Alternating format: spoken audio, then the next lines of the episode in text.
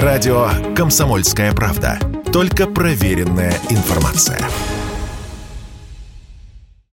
Приложение недоступно в вашей стране или регионе. Такое сообщение с сегодняшнего дня выдает пользователю App Store при попытке скачать приложение Альфа-банка на iPhone или iPad. При этом пользоваться приложением, которое было скачано ранее, до блокировки, все еще можно. Впрочем, и до него при желании Apple может добраться и заблокировать, сказал Радио КП эксперт по кибербезопасности Лукас Афонов конечно, оно может в любой момент удалить с айфона и так далее. Это их экосистема, их платформа, она полностью, все приложения полностью, скажем так, подчинены этой экосистеме. Это в любом случае может коснуться абсолютно других приложений, от э, каких-то информационных, например, там, навигатор и так далее, до условно приложений, которые прослушивают музыку. Если не понравится какая-то политика или санкционный режим скажет или подскажет им что-то сделать, да, соответственно, это можно все реализовать.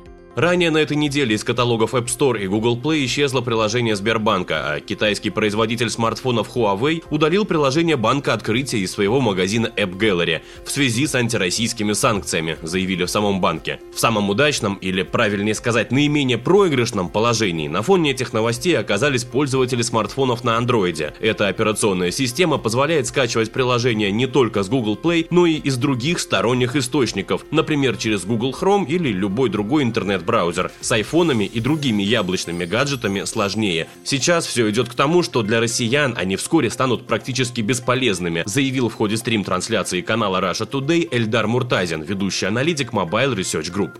Это не будет для всех приложений а, в российских магазинах приложений, но а, Платные приложения у нас купить сегодня де-факто нельзя. Есть лазейка для айфонов, она будет прикрыта в ближайшее время, там, в ближайшую неделю-две.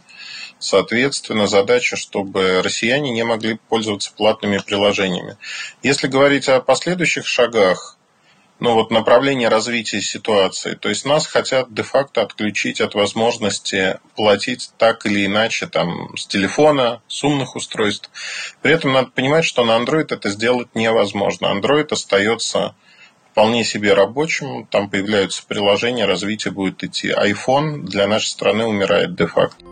А тем временем общественная потребительская инициатива начала судебный иск против российского филиала Apple с требованием арестовать имущество и счета компании, чтобы обеспечить интересы потребителей. Одним из участников процесса выступит Роспотребнадзор. Поводом для иска стала приостановка импорта, продажи и техобслуживания продукции компании в России, что нарушает права российских пользователей Apple. Иск против компании уже принял Пресненский суд Москвы. Василий Кондрашов, Радио КП.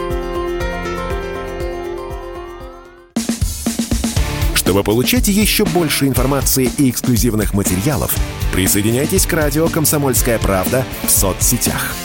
В отечественных социальных сетях. Смотрите новые выпуски на Рутьюбе, читайте телеграм-канал, добавляйтесь в друзья ВКонтакте, подписывайтесь, смотрите и слушайте. Радио «Комсомольская правда». Самая оперативная и проверенная информация в эфире и соцсетях.